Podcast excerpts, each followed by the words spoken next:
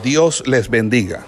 El Centro de Formación Ministerial El Goel le da a usted la más cordial bienvenida a este programa de licenciatura en teología. Hoy con la asignatura correspondiente a nuestro pensum académico.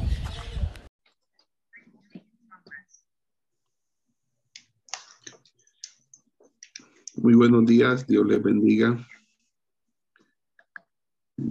Vamos hoy a, a estudiar la teoría de las formas o doctrina de las formas o ideas en Platón. Pero específicamente vamos a hacer un análisis del aspecto ontológico. Recuerden que a los ojos de Platón, el objeto del verdadero conocimiento debe ser estable, permanente y un objeto de la inteligencia y no de los sentidos. Y que estas exigencias las cumple el llamado universal. El universal en la medida en que atañe al más acto estado cognoscitivo es el de la noesis. La epistemología platónica implica claramente que los universales que concebimos con el pensamiento no están faltos de referencia objetiva, pero aún no hemos observado o examinado la importante cuestión de saber en qué consisten las referencias objetivas.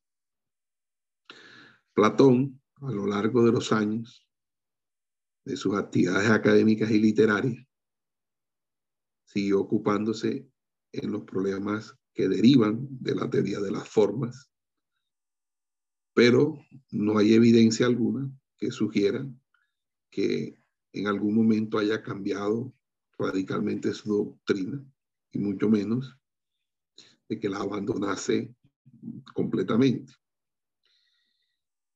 Eh, se ha dicho a veces que la matematización de las formas atribuida por Aristóteles a Platón fue la doctrina que este profesor cuando era ya viejo, algo así como si Platón hubiese recaído al misticismo pitagórico. Pero Aristóteles no dice en realidad que Platón cambiase su doctrina y la única conclusión razonable que se puede deducir parece ser de que Platón eh, sostuvo siempre, con muy pocas variaciones, la misma doctrina, al menos durante el tiempo que su discípulo Aristóteles trabajó bajo la dirección, bajo su batuta en la academia. Sin embargo, Platón, eh, aunque mantuviese con constancia su doctrina de las ideas y aunque tratase de aclarar su sentido y las implicaciones ontológicas y lógicas de su pensamiento, no se sigue de ello que nosotros podamos entender siempre del todo lo que de hecho quiso decir.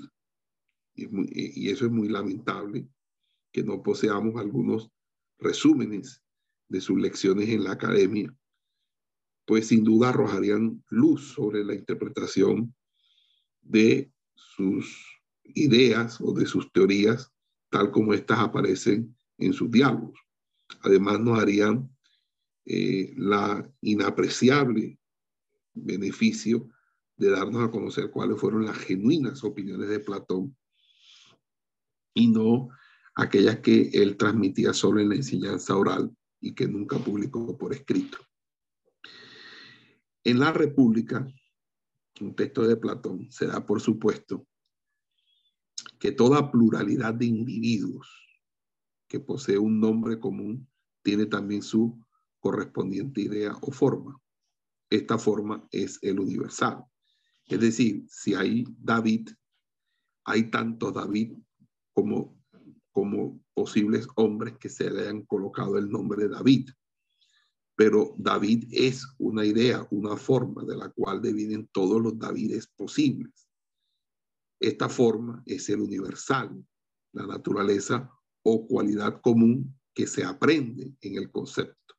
Por ejemplo, el concepto de la belleza.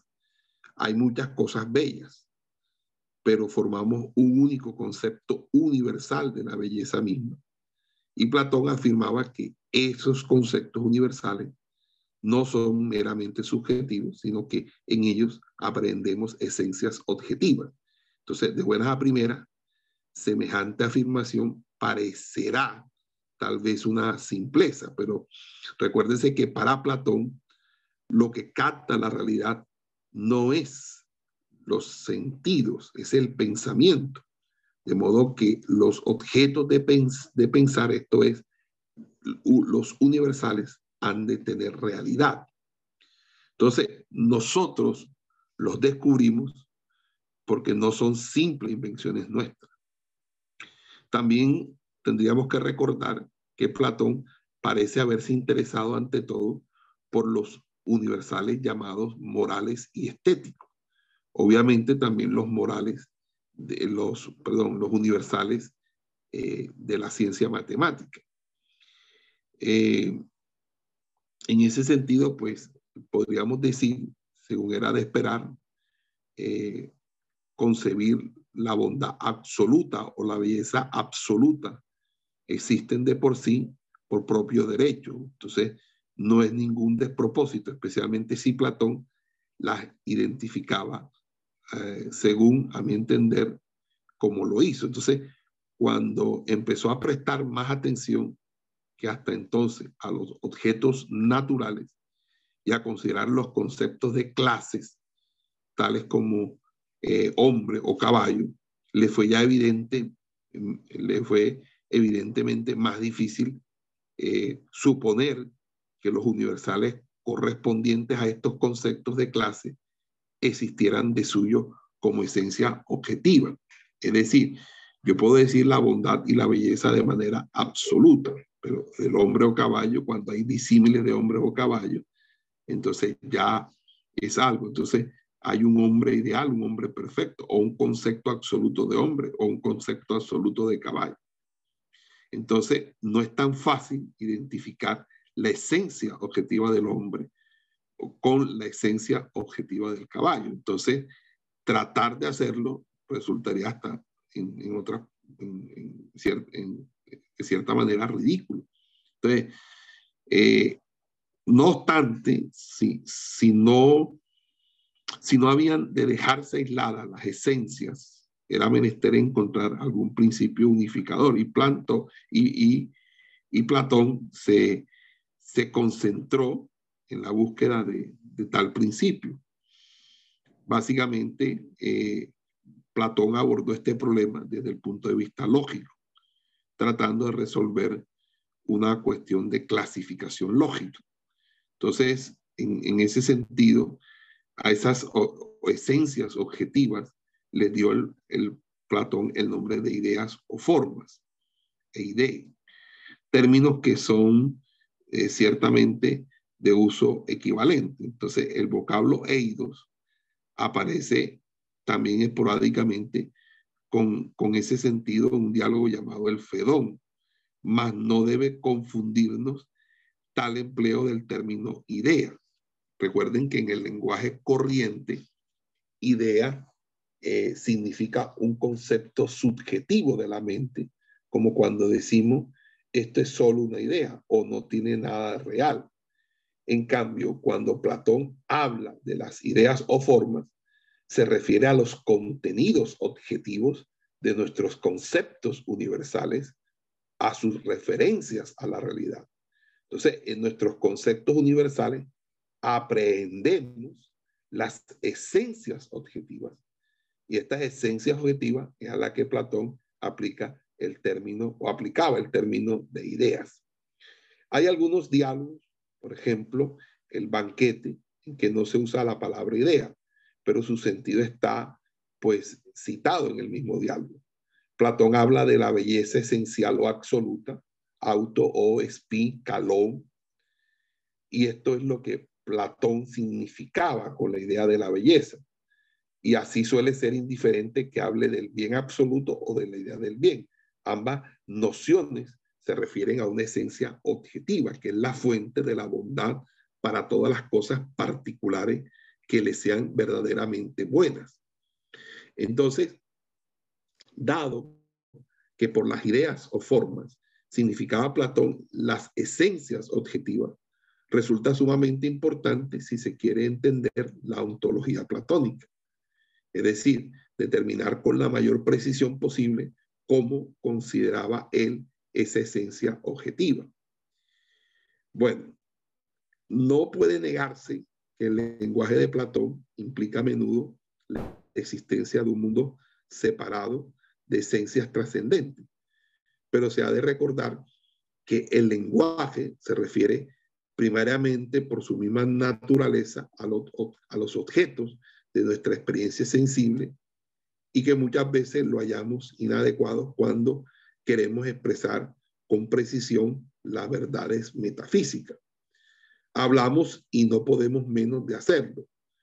Eh, en ese sentido, eh, eh, cuando decimos Dios providente, es una expresión que si se toma tal como suena, implica que Dios está en el tiempo, siendo así que sabemos que Dios no está en el tiempo, sino que es eterno. Entonces, nos es pues imposible hablar de un modo adecuado de la eternidad de Dios, puesto que carecemos de experiencia respecto a la eternidad y nuestro lenguaje no está hecho para dar expresión a tal circunstancia o, a tal, tal, o, tal, o tal fenómeno. Entonces, somos humanos y hemos de usar el lenguaje humano. Y esta realidad debería hacernos precavidos en cuanto al alcance que atribuimos a las meras palabras o frases empleadas por Platón a propósito de sus puntos que son difíciles de entender o que por lo menos son metafísicos. Entonces tenemos que procurar leer tras esa frase o como entre líneas lo que quieren decir. Y no es que pretenda yo insinuar que Platón no creía en la subsistencia de las esencias universales, sino que solo intento hacer ver que si hallamos que tal fue en efecto su doctrina, debemos vencer la tentación de darle un tono ridículo tomando al pie de la letra las expresiones usadas por Platón sin considerar debidamente en qué sentido las usaba él. Ahora bien, lo que podríamos llamar el modo ordinario de presentar la teoría platónica de las ideas ha sido en general más o menos el siguiente. según Platón, los objetos que aprehendemos en los conceptos universales, los objetos sobre los que versa la ciencia, los, los objetos que corresponden a los términos predicativos universales, son ideas objetivas o universales subsistentes que existen en un mundo trascendente que les es propio, eh, aparte de las cosas sensibles, debiendo entenderse por el fuera de y el aparte de a una separación prácticamente espacial. Y, fíjense lo importante que es la, la espacialidad en el pensamiento. Entonces, las cosas sensibles son copias ¿Qué son las cosas sensibles? Las cosas que tú ves, que tú hueles, que tú tocas, las cosas que tú puedes palpar. Las cosas sensibles son copias o participaciones de esas realidades universales, mas estas subsisten en un cielo inmóvil que les es propio, mientras que las cosas sensibles están sujetas al cambio. Entonces, para Platón, las cosas sensibles cambian, devienen, se evolucionan, desarrollan y nunca puede decirse de ellas verdaderamente qué son, mientras que las ideas que existen en su cielo, aisladas unas de otras y separadas también de la mente de cualquier eh, pensador. Entonces, presentada de, esta manera la teoría de Platón, podemos argumentar que los universales subsistentes o bien existen o bien no existen, pero poseen de cierto modo misterioso una realidad esencial e independiente. Entonces, eh, entonces tenemos que tener tres consideraciones y sobre todo merece la pena considerar tres de las razones que han llevado a esta presentación tradicional de la doctrina de Platón. Aquí pues la escuela atomista de los filósofos escolásticos admite una distinción real entre la esencia y la existencia actual de los seres creados. Pero según ellos, tal distinción es intrínseca a la criatura y se desenvuelve principalmente por las categorizaciones de Aristóteles, porque los tomistas, recuerden, son de Tomás de Aquino y, y Tomás de Aquino es más discípulo de Aristóteles que de Platón. Entonces, ¿cuáles son las tres razones? Número uno, la manera como habla Platón de las ideas da a entender claramente que para él existen en una esfera aparte. Entonces, en el Fedón enseña que el alma existía ya antes de su unión con el cuerpo en un reino trascendente donde contempló las entidades inteligibles o ideas subsistentes que eh, constituyen una pluralidad de esencias separadas. Entonces, el proceso del conocimiento o la obtención del saber consiste esencialmente en recordar, en la reminiscencia de las ideas que el alma contempla en otro tiempo. Ahora, lo segundo, Aristóteles, que fue discípulo de Platón, va a afirmar en la metafísica que Platón separó las ideas mientras que Sócrates no lo había hecho. Al criticar la teoría de las ideas, da siempre por supuesto que según los platónicos, las ideas existen aparte de las cosas sensibles. Esto es Aristóteles ah, criticando en metafísica la, eh, la doctrina de las formas de Platón. Entonces, las ideas constituyen la realidad o sustancia de las cosas. Lo tercero es que en el Timeo, otro diálogo de Platón, eh, este asume, o enseña claramente, que Dios o el demiurgo configura las cosas de este mundo ateniéndose al modelo de la forma. Entonces, esto implica que las formas o la idea existen aparte, no solo de las cosas sensibles, sino que según ellas son modeladas, sino que también eh, de Dios que las, que las toma por modelo. Entonces se hallan pues como colgando del aire, por así decirlo. Eh, de este modo surgen cuatro críticas fundamentales a Platón, que son, primero, que Platón duplica el mundo real. Eh, segundo, que postula una multitud de esencias subsistentes sin bastante base metafísica, porque obviamente la supone independiente hasta de Dios mismo, hasta de su, del demiurgo. Tercero, no puede explicar la relación entre las cosas sensibles y las ideas.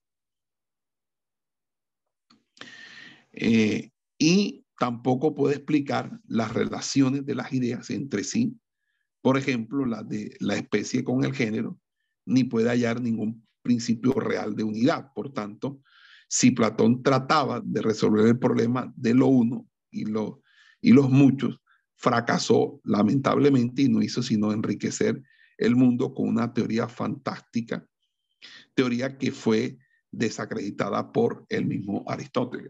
Aristóteles va a desacreditar esta enseñanza. Ahora, es necesario examinar con mayor detención el pensamiento de Platón para ver lo que hay de verdad en esa presentación de la teoría de las ideas. Pero quisiera indicar ya desde ahora que las referidas críticas tienden a pasar por alto el hecho de que Platón comprendió muy bien que las pluralidades de las ideas necesitaba un principio unificador y que intentó resolver este problema. Entonces el problema eh, era que Platón hablaba de lo distinto, pero no podía conjugar todo lo distinto para dar eh, solución al problema del origen. Y el problema del origen es un problema muy fundamental en la metafísica. Es, sencillamente explicar cuál es el origen de todas las cosas, o por lo menos cuál es la arge o principio.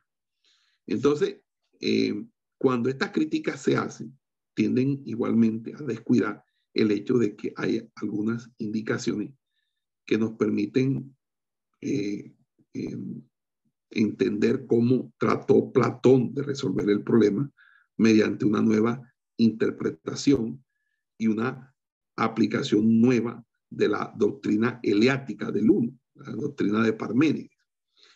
Cuestión eh, que podíamos discutir si, Platón realmente resolvió el problema o no lo resolvió. Eh, Platón se anticipó algunas de las objeciones que Aristóteles le iba a hacer y pensó que las había resuelto de, manera más o menos satisfactoria. Sin embargo, Aristóteles pensó de otra forma y quizás, eh, mm, obviamente, trató de hacer una corrección a su maestro. Pero fíjese, eh, eh, hagamos unas, unos análisis preliminares a esto. Primero, eh, primer análisis, es un hecho innegable que el modo de hablar de Platón acerca de las ideas implica a menudo que da por supuesto que existen aparte de las cosas sensibles. Eh, y en ese sentido quisiera hacer dos observaciones.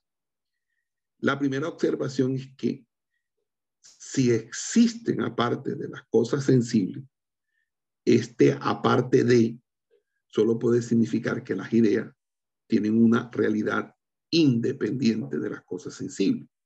Entonces no cabe la cuestión de si las ideas están en algún sitio y hablando estrictamente lo mismo estarían en que fuera de las cosas sensibles. Es decir, porque la hipótesis es que ellas son esencias incorpóreos.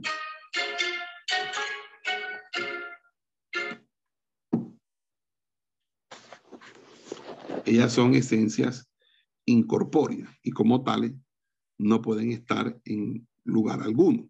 Entonces, lo que ocurre es que como Platón tenía que servirse del lenguaje humano, hubo de expresar naturalmente la realidad esencial y la independencia de las ideas en terminología espacial pero él no quiso decir que las ideas se hallasen separadas espacialmente de las cosas. Eh, ahora, hay que cuidar de no atribuir demasiado peso a doctrinas tales como la de la persistencia del alma y de la reminiscencia, porque a veces Platón simplemente las toma como eh, se vale a veces del mito para dar una explicación eh, inverosímil. Y en ese sentido, así se, expresan los defensores eh, de Platón. Pero, eh, ¿qué significa?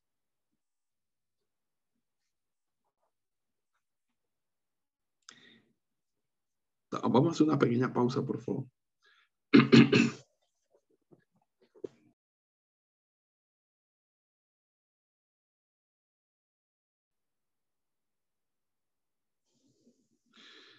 Bueno, eh, estas son las críticas que de una manera u otra Aristóteles hace en, su texto de, la, eh, de los metafísicos, en la metafísica. Ahora bien, conviene también indicar eh, desde el comienzo que Aristóteles debió conocer perfectamente lo que Platón enseñaba en la academia dado que eh, Aristóteles fue discípulo de Platón y Aristóteles no era ningún tonto. Eh, Aristóteles era uno de los mejores estudiantes que tuvo Platón. Entonces, es absurdo hablar como si un conocimiento insuficiente del estado de las matemáticas en su tiempo no hubiese podido menos de conducir a Aristóteles a malentender en lo esencial la doctrina platónica de las formas incluso en sus aspectos no matemáticos. No, eh, yo Aristóteles asegura que Platón separó las formas y no podemos hacer caso omiso de esa afirmación, cual si se tratase de una crítica debida a la ignorancia. Pero también hemos de evitar el, dar por bueno a priori lo que Aristóteles entendía por separación. Y en segundo lugar, tenemos que preguntarnos si la crítica de Aristóteles a la teoría platónica implica eh, forzosamente que Platón mismo sacara las conclusiones contra las que Aristóteles arremete. Ahora bien, eh, bien pudiera ser que algunas de las conclusiones que Aristóteles atacaba fuesen conclusiones que él creía lógicas, consecuencias de la teoría platónica, aunque acaso Platón nunca hubiese sacado tales conclusiones. En tal caso, lo que deberemos o deberíamos hacer es indagar si las conclusiones se derivaban de las premisas de Platón. Pero como sería imposible discutir las críticas de Aristóteles sin haber visto antes lo que Platón mismo dijo acerca de las ideas en, sus obras publicadas, entonces es mejor reservar esta discusión cuando estemos enseñando Aristóteles, es decir, cuando veamos la metafísica de Aristóteles. Sin embargo, eh, eh, podríamos decir lo siguiente. Cuando Platón en el Timeo se expresa sobre el demiurgo, recuerden el Dios creador, eh, él dice que el demiurgo es la causa eficiente del orden en el mundo y que el demiurgo configura los objetos de este mundo según el modelo de la forma tomada como causa ejemplar. Así que las formas o ideas son enteramente distintas del demiurgo, de modo que si llamamos al demiurgo Dios, tendremos que concluir que las formas se hallan no solamente fuera de Dios, las, eh, sino también fuera de este mundo. Entonces, en ese sentido, eh, eh, más que el lenguaje de Platón en el Timeo implique ciertamente esta interpretación, esto haría, obviamente, hacer algunas observaciones. Y es que el demiurgo del Timeo es una hipótesis y que de una manera u otra Platón entra en, un punto de vista completamente teísta, un, punto de vista teísta o un teísmo que yo creo que es más bien un deísmo, el deísmo platónico. Bueno, el asunto es que eh, en el Fedón, donde la discusión gira en torno al problema de la inmortalidad, Platón sugiere que la verdad no puede alcanzarse mediante los sentidos corporales, sino únicamente mediante la razón que aprende de capturar, que del verbo aprehender con H intermedia, que es capturar las realidades como son. Entonces, y esas realidades son las esencias de las cosas. Y Sócrates en ese diálogo pone como ejemplo la justicia en sí, la belleza en sí y la bondad en sí. Y esas, estas esencias permanecen siempre las mismas, lo que no sucede con objetos particulares de los sentidos. Entonces Sócrates afirma que tales esencias existen realmente. Y por eso establece como una hipótesis que hay una cierta belleza abstracta y una bondad y una magnitud, etcétera, etcétera, etcétera. En el Fedón, la existencia de estas esencias es utilizada para apoyar la prueba de la inmortalidad. ¿no? Óigase bien. Allí que el hecho de que un hombre sea capaz de juzgar las cosas como más o menos iguales, más o menos bellas, implica que exista un conocimiento de un modelo, es decir, de la esencia de la belleza o de la igualdad. Entonces, los hombres no vienen al mundo ni crecen con un conocimiento claro de las esencias universales. Entonces, el aprender sería un proceso de recordación, de reminiscencia, en el que eh, se concretan las formas o las caracterizaciones particulares de cada esencia. Y esos actúan como recordatorio de esas esencias anteriormente contemplada cuando el alma era preexistente, es decir, antes de que el alma se uniera al cuerpo. Entonces, en ese sentido, eh, el conocimiento racional de las esencias en esta vida implica un trascender de los sentidos corporales y un elevarse al plano del intelecto. Ahora bien, la interpretación natural de la doctrina de las ideas, tal cual aparece en el Fedón, es la de que las ideas son universales subsistentes. Pero no hay que olvidar que, como ya hemos dicho, esta doctrina es propuesta como una hipótesis, es decir, como una premisa que se acepta hasta que se haya una conexión con un primer principio evidente, ya sea que lo justifique o lo destruya, o bien patentice que necesita una modificación o una corrección. En ese sentido, mm, eh, podemos decir que eh, eh, Platón propone esta doctrina como si fuera un ensayo, un ensayo error. Vamos a probar para ver qué, se, qué pasa. Ahora bien, recuerden que Sócrates es, es, es un personaje de Platón. Sócrates existió, sí, existió, pero en los diálogos Sócrates no escribe esos diálogos. Es Platón que coloca a Sócrates eh, hablando en esos diálogos.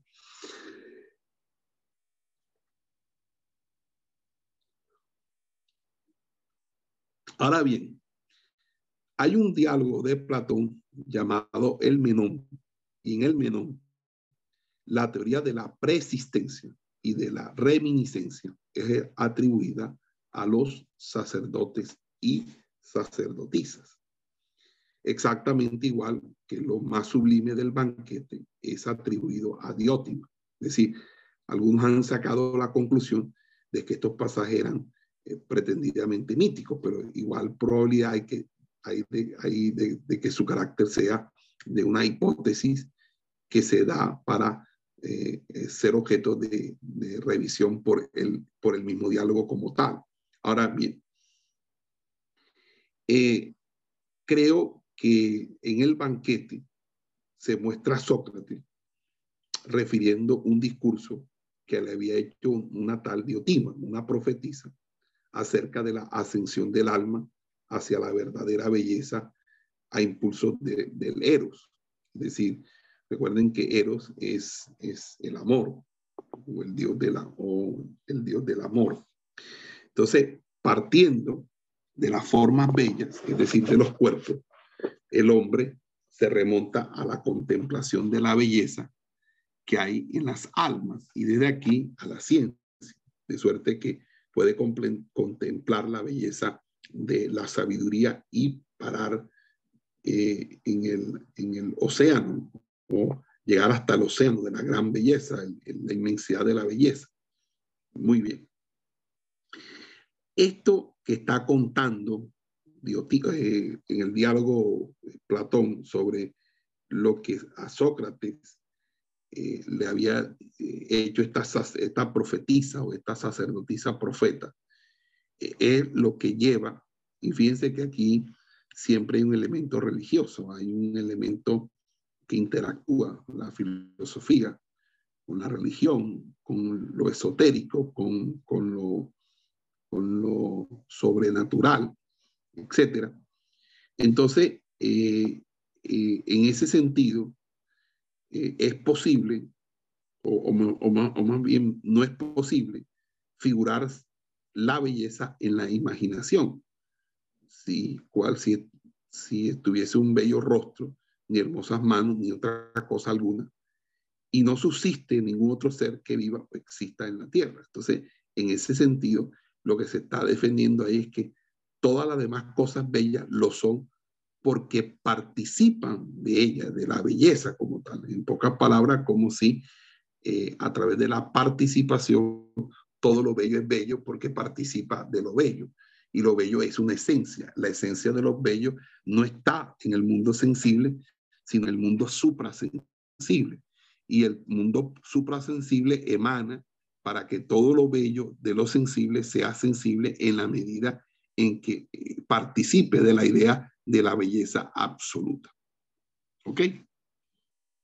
Entonces, en ese sentido, hablando de la belleza, eh, eh, Platón tiene un diálogo que me acuerdo se llama Elipías Mayor, y en Elipías Mayor él dice que todas las cosas bellas eh, traen su belleza, como decir, las cosas bellas son bellas no por, por sí mismas, sino porque, porque participan del, del universal llamado belleza, de la cual provienen. Entonces, en ese sentido, es, es, que se entiende lo que Diotima, la, la sacerdotisa, eh, habla a, a, Sócrates.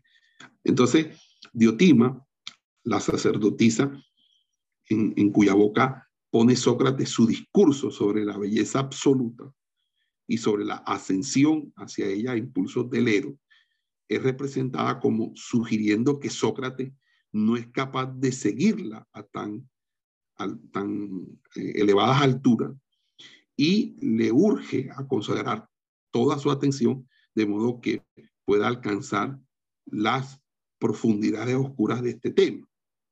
En ese sentido, Sócrates es demasiado modesto, ¿verdad? Y, no, y no, eh, no dice como si él mismo lo hubiese experimentado, sino que está contando esto como si, o, como si fuera otra persona que le dijo, en este caso Diotimo.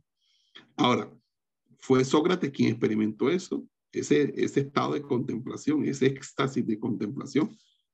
Y por, por esa razón, pues, eh, lo coloca en boca de Diotima. Bueno, no, ¿qué podría decir yo al respecto?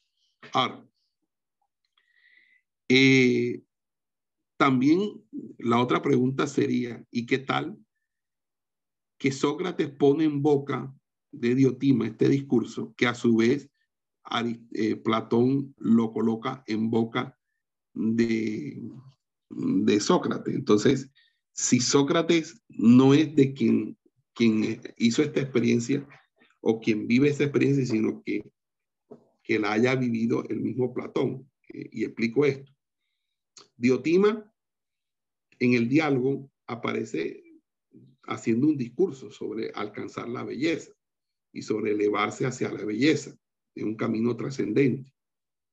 Se supone que eh, quizá eh, em, Sócrates, a su estilo, no quiso decir que él había hecho ese viaje y por eso coloca esa diotima.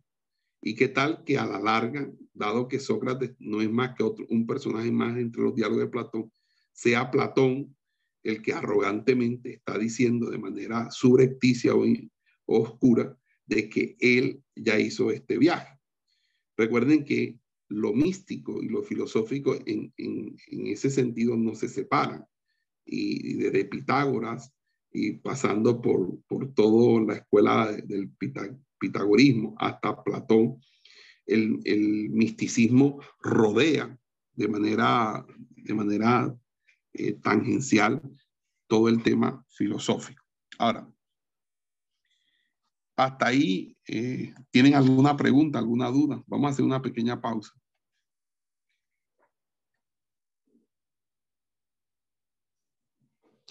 Bueno, eh, nosotros no podemos negar que es bíblico decir que hay un mundo visible y un mundo invisible. Y el problema no sería ese, el problema es la manera como lo concibe Platón. En primer lugar, eh, nosotros pensamos y creemos y defendemos de que Dios es eterno y que, y que Dios creó todas las cosas, visibles e invisibles, las creó. y que lo único verdaderamente eterno es Dios. Pero según esta doctrina, eh, existe un demiurgo, porque no le quiero decir Dios, existe un demiurgo creador,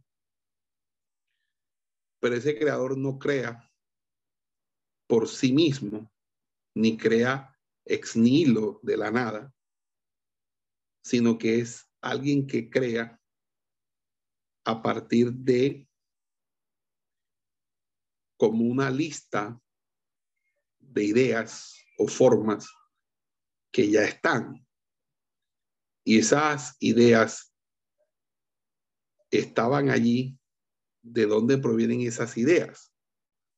Porque él las coloca como aparte y diferentes del demiurgo, lo cual significa que no solamente el demiurgo es eterno, por lo menos eso se supone, sino que las formas o ideas son eternas. Entonces, si las ideas y las formas son eternas, ¿hasta qué punto esas ideas y esas formas contemplan también la idea o forma del demiurgo como tal? Por lo tanto, el demiurgo también deviene de allí. Y es ahí donde los neoplatónicos, es decir, los, los de una, eh, los, lo del platonismo medio o neoplatonismo, malentendieron toda la doctrina esencial del maestro. Y ellos van a, terminar eh, dando las bases del panteísmo. Es decir, hasta qué punto verdaderamente quien crea es el demiurgo y no realmente crean son las ideas y esas ideas que vienen siendo. Por eso el problema de Platón con su doctrina de las ideas o de la forma era que al separar las ideas del, del creador, entonces tenía una contradicción. Entonces, este creador es creador de qué? Y por qué a su vez ese creador no fue también creado por esas mismas ideas o formas preexistentes.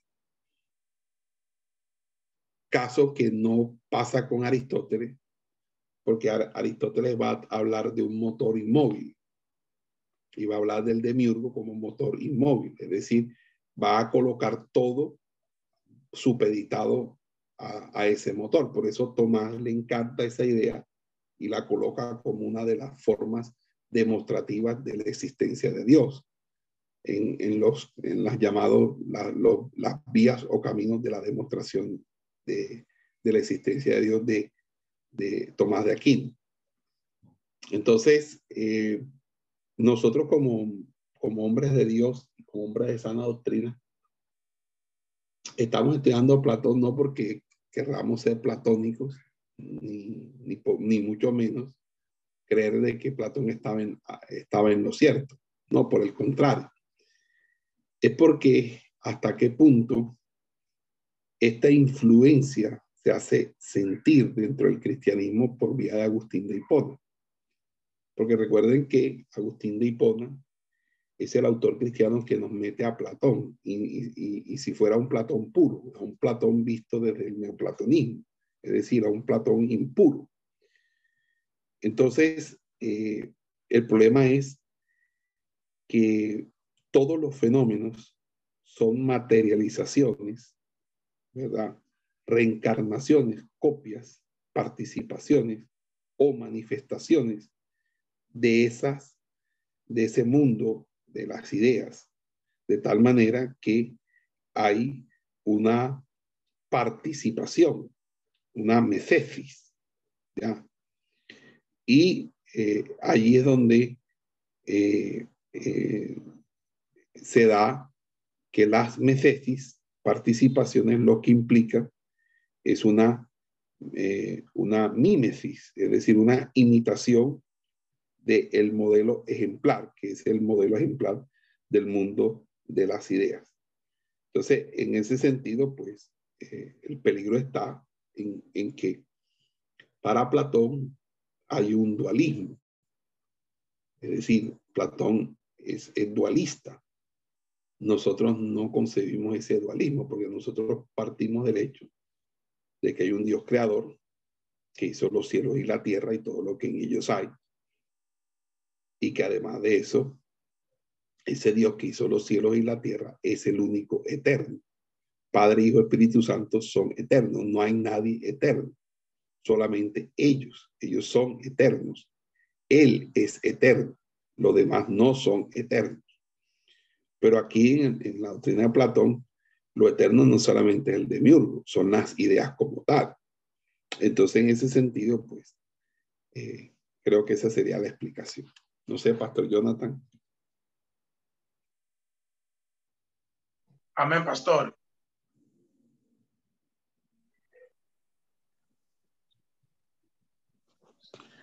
Bueno, este, lo que pasa es que como hay un, una, un, conflicto, una aporía, es decir, hay una, una, una situación sin resolver que se suscita precisamente cuando, eh, bueno, si las ideas son unas cosas, las formas son una cosa y el demiurgo es otra, y el demiurgo hace las cosas, eh, entonces, ¿qué?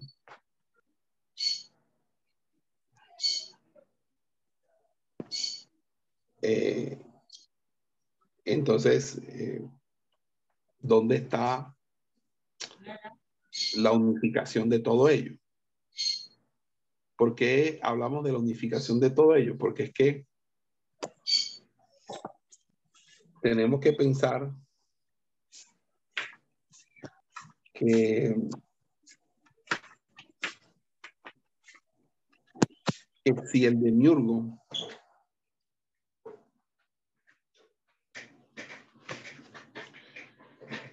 es creador, la creación que él hace no la hace a su parecer, sino lo hace según ya una preexistencia. Entonces, esa preexistencia, ¿cómo existió? ¿Cómo existió la preexistencia?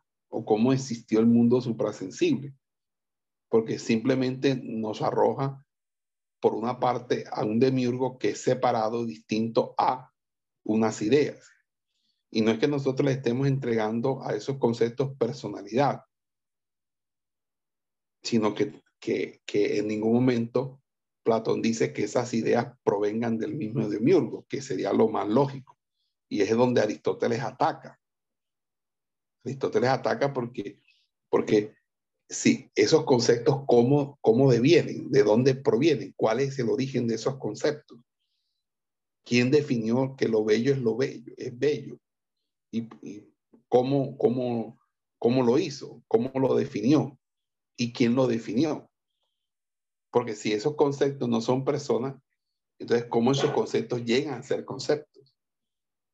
Entonces es un problema de origen, un problema de lógica. Y, Aristóteles era muy lógico. Era, de hecho, él es el desarrollador de la lógica.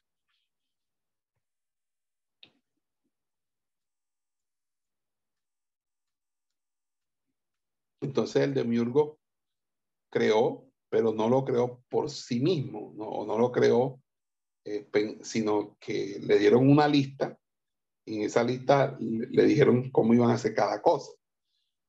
Y, y, esa lista, ¿quién la hizo?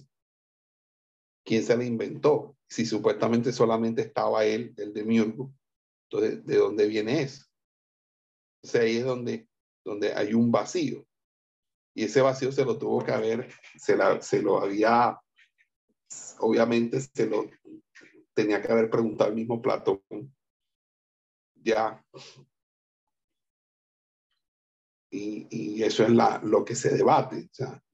Aristóteles está eh, contradiciendo la enseñanza de su maestro, pero la pregunta, ¿su maestro no se dio cuenta de, esa, de ese vacío que dejaba su teoría de la forma?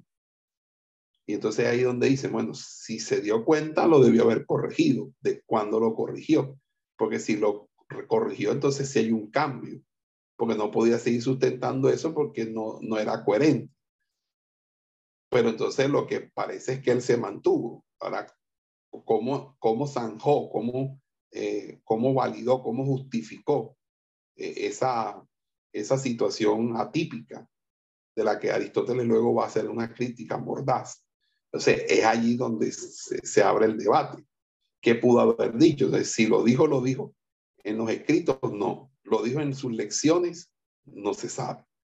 Y las lecciones estamos hablando de las que impartía de manera oral en la academia, que era donde iban las personas a estudiar, entre ellas Aristóteles que duró muchos años estudiando en la academia. Pastor Federico, listo. Entonces, eh,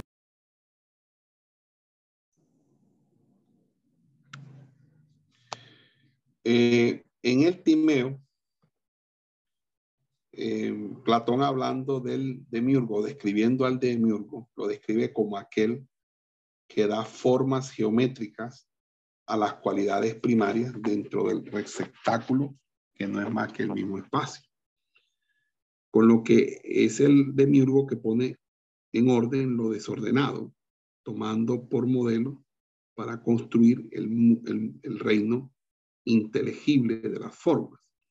Entonces, Platón explica la creación de tal suerte que parece lo más probable que no la conciba como creación en el tiempo o es, o es nihilo.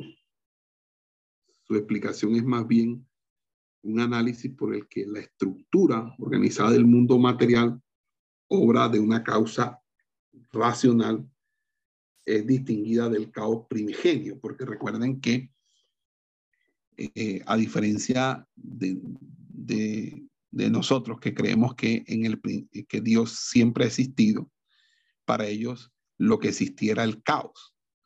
Había un caos. Inclusive en la misma mitología, eh, ellos empiezan hablando bajo ese mismo eh, eh, lenguaje. ahora, si ese caos fue o no fue algo real, pues eso sí sería una gran discusión. El caos solo es primitivo, en el sentido lógico y no en el sentido temporal o histórico. Entonces, la parte no inteligible del mundo material eh, es simplemente afirmada, eh, eh, está como existente al lado del mundo inteligible. Entonces, parece que los griegos nunca, nunca vislumbraron, nunca columbraron la posibilidad de una creación a partir de la nada. Y es, decir, ex nihilo subieci. En latín significa crear de la nada. Así, en ese sentido, eh, ellos no podían, así como no creían o no, no les daba la mente para aceptar la, la, resurrección, tampoco la creación de la nada. Entonces, así como el proceso lógico de la diaresis se detiene al llegar el, al, al, átomo y Platón en el, en el, ¿cómo se llama ese? En el filebo despacha lo meramente particular, ¿verdad? Diciendo que eh, el demiurgo tomó a su cargo para poder organizar las cosas que estaban en un verdadero caos. Entonces, en ese sentido, pues tenemos una, que, que Platón luego dice, y lo dice ya en la República, en el libro décimo, que Dios es el autor del hecho ideal, que Dios es el autor de todas las otras cosas. Y cosas significa en el contexto esencia. Entonces, parece deducir de que aquí Dios creó el hecho ideal comprendiendo en su mente divina la idea del mundo y con ella la del hombre y las de todas sus necesidades. Entonces, eh, allí Platón habla de Dios como rey, como rey y como verdad. Y, em, ¿qué otra cosa? Como rey como verdad. Listo. Yo creo que vamos a darlo hasta ahí, por favor.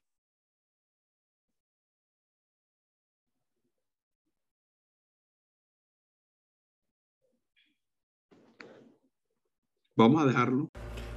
Esperamos que este estudio haya sido de bendición para su vida y ministerio. A Dios sea la gloria. Este es el Ministerio El Goel, vidas transformadas para cumplir el propósito de Dios.